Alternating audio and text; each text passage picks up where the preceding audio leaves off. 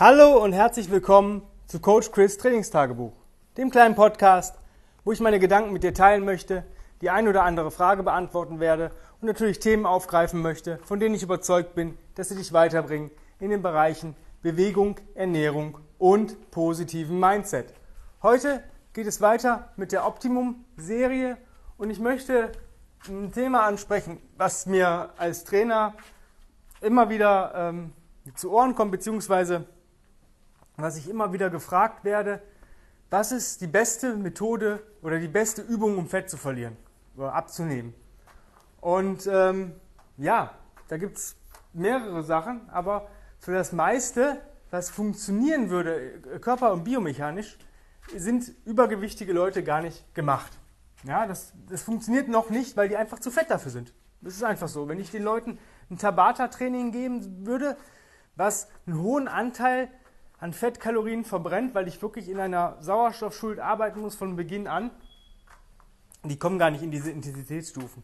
Das, was da passiert, warum manche Leute damit Erfolg haben, dass sie sich überhaupt erstmal bewegen und, und, und in eine Intensität gehen, die höher ist, als zum Kühlschrank zu laufen und zu fressen. Die andere Frage, was ist so die ultimative Übung, um, um stark zu sein? Was kann ich denn so machen, ohne dass ich jetzt ins Studio gehen muss? Das ist die nächste Frage. Und da gibt es für mich erstmal eine Antwort, die für beides ja, gleichermaßen gilt. Das ist gehen. Und das ist so, wird so unter Wert verkauft zu gehen, ähm, weil die Leute denken, naja, ich gehe ja jeden Tag. Ja, aber wie gehst du? Ja, das ist ähm, der erste Faktor, der äh, ja nicht so ganz äh, stimmig ist. 80 bis 90 Prozent der Leute, die ich am Tag sehe, haben kein optimales Gangmuster weil sie sich zwingen, nicht so zu gehen, wie der Körper gemacht ist. Weil sie entweder auf ihr Smartphone gucken oder auf den Boden gucken oder die Hände in den Taschen haben oder noch viel schlimmer die Hände auf dem Rücken haben.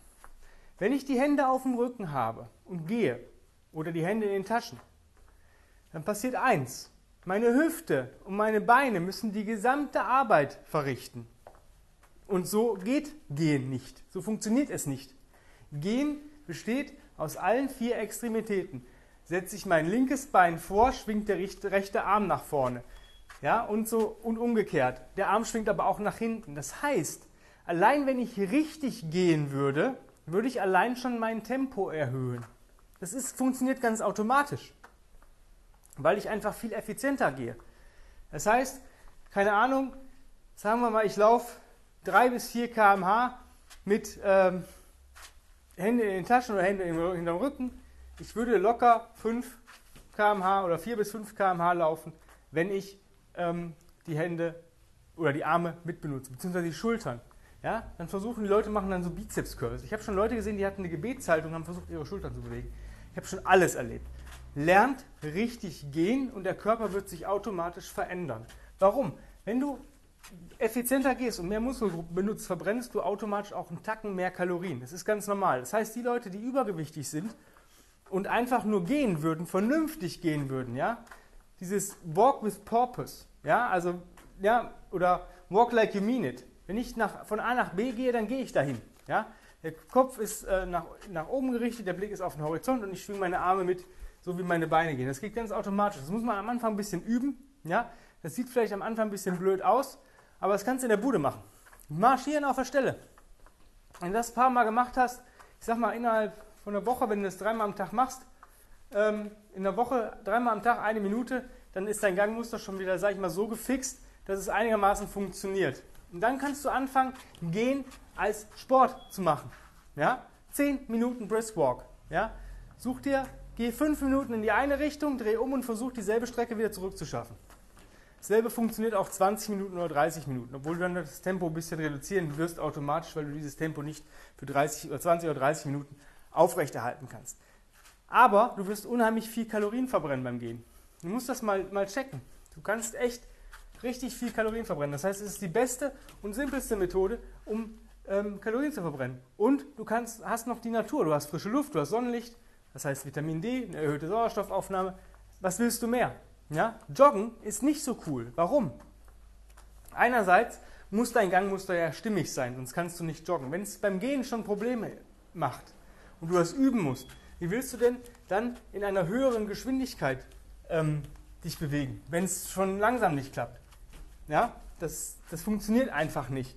Die andere Sache ist, wenn du fett bist, dann hast du natürlich einen unheimliches ähm, Druck auf die Gelenke und auf die Knochen. Und wenn du dann noch nicht optimal läufst, was du wahrscheinlich auch gar nicht kannst, ähm, noch nicht kannst, dann hast du natürlich unheimlich viel Gewicht drauf. Das heißt, erstmal Gewicht durch Gehen runterkriegen und dann locker anfangen zu joggen und dann immer mit Intervallen. Zum Beispiel eine Minute lockeren Trab, zwei Minuten gehen. Und das zehn Runden. Solche Geschichten. Wenn du jetzt sagst, boah, gehen ist aber voll cool, und ich mache das jetzt voll gerne, ich habe das jetzt eine Zeit lang gemacht, was kann ich noch machen? Naja, du kannst rocken.